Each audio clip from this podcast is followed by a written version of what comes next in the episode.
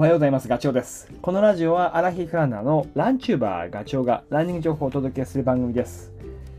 走りながらや隙間時間にでも聞いていただき、走る気持ちがスイッチオンになれば嬉しいです。週末は天気めちゃくちゃ良かったですね。皆さんも、あの走ったんじゃないでしょうか。僕はね、週末は、えっ、と、新潟の方に土曜日は行ってきました。レースですね。えーロッキンベア妙高トレイルランニングレース。でこの大会はね KTF 北信濃のトレイルフリークスの大塚さんが中心になっている大会で、えー僕4月に善光寺ラウンドトレイル出ましたけどそのシリーズの中の一つです。で今回ガチョウのゼッケンつけて走ってきました。簡単にレースの概要を言うとスタートとゴールはスキー場ですね。新潟県妙高市のアルペンブリック池の平温泉スキー場。ここはね僕は何十年前だか忘れちゃったけど大学生の時に何回かいたことがあります。覚えてる？そこまさか走ることになるとはね。で種目は3種目でロングの48キロ。これに僕は出ました。であとショートの6.5キロとキッズがあります。でスタート時間はロングは朝の8時30分。ショートが12時、キッズが9時20分ということですね。で、えー選手の受付は当日やってくれるということですごくありがたいです。必携品は、えー48キロはね、携帯でしょ？あと水1リッター、雨具、防寒具、まあ、あと熊鈴とライトです。制限時間は48キロは10時間、ショートが3時間といったそんな感じです。で、まあ、僕が住んでるの神奈川県なんですけど結構遠いんですよね。その大学生の時の記憶でバスツアーとかでよく行ってたんだけどその時8時間とか9時間とかかかったんじゃないかな、まあ、当然どっかのサービスエリアでね高速の時間潰しはしたにせよ遠いなって。自分で車で運転していったこともあったけど結構な時間がかかった記憶があります。で、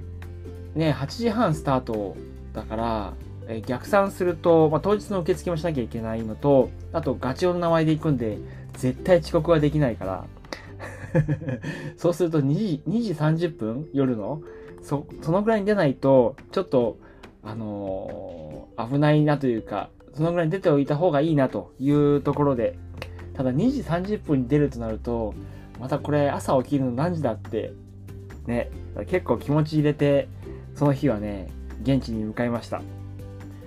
えただね、あのーま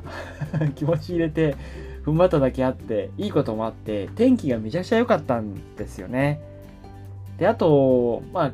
僕の中では、その妙高のあの辺のトレイルってすげえいいなと、いいとこだなっていうのは知っていたので、天気が良かったら、 very good だということは頭にありました。で、あと、あの大塚さんがね、大会前のブリーフィングの動画で話をしてたんですけど、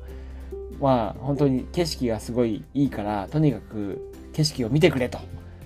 ここは日本かっていう、そんなところです。で、もうそれは僕もね、そうだろうなと思ったんだけど、実際、もう beautiful でしたね。いやー、なんかこの前北海道の大雪山に走りに行った時は、なんかこう北海道の北の大地のスケールを、そのでかさを感じたんだけど、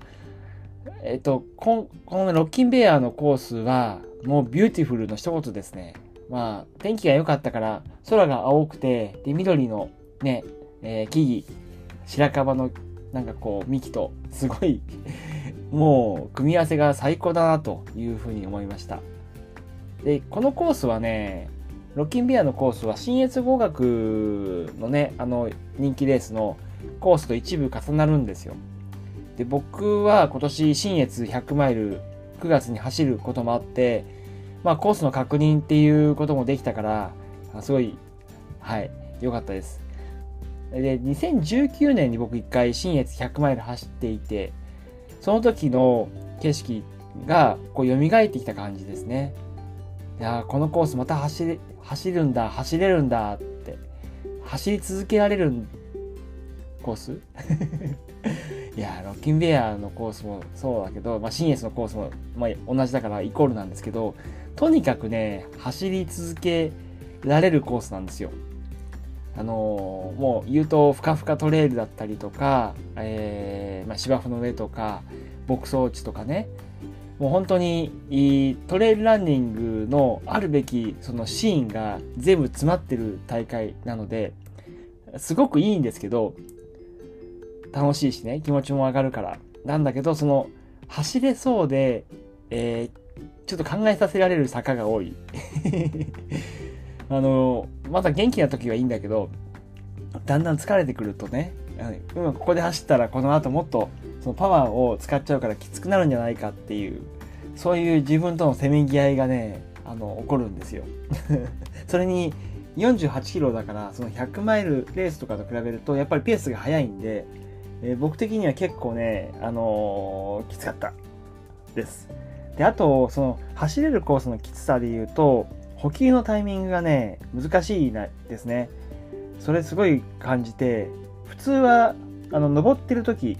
にジェルなり水を飲むんだけどロッキンベアの登りはあのー、ステップを踏むことが多かったので取るに取れないんですよジェルを。だからまあ取るとするならばエイドステーションとか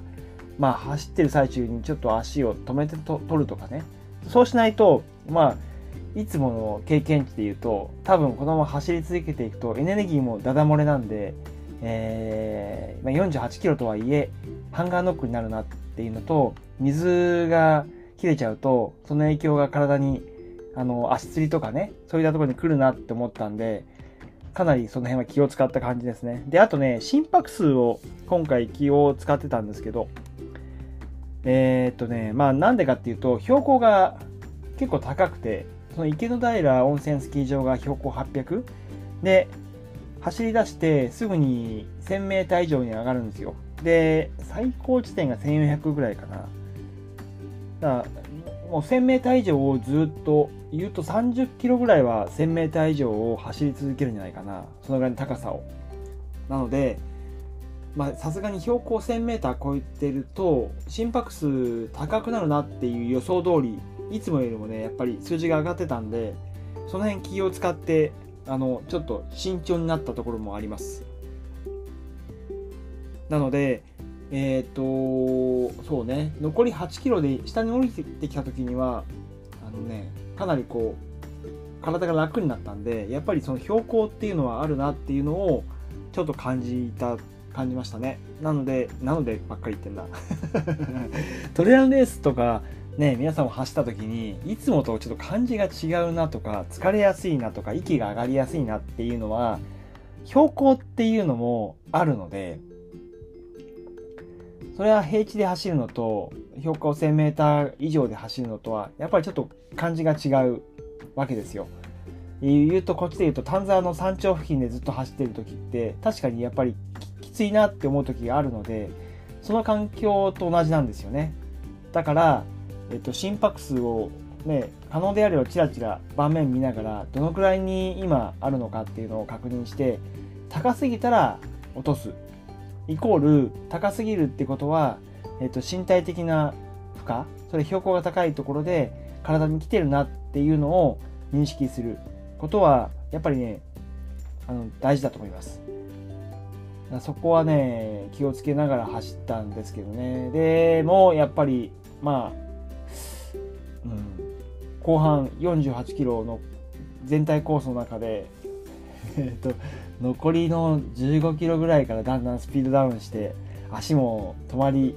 がちになってきてしまったんで僕の、まあ、今回のレースでいい気づきがあったのはやっぱり足持ちがまだ悪いなっていうこと。このままちょっと100マイルの新越に挑むのにはまあ力不足だなっていうのをすごい感じた次第なのでまあ、9月までちょっと時間があるのでね、あのー、まあ、そうですね、残りの限られた時間だけど、ちょっとその辺をあの向上させられるように、足持ちよくするように、ちょっと練習していきたいというふうに思います。はい、えー、今回はですね、週末、ロッキンベア、ミョコトレランレース走ってきたよっていうご報告でした。それではまた明日お会いしましょう。ガチョウでした。バイバイ。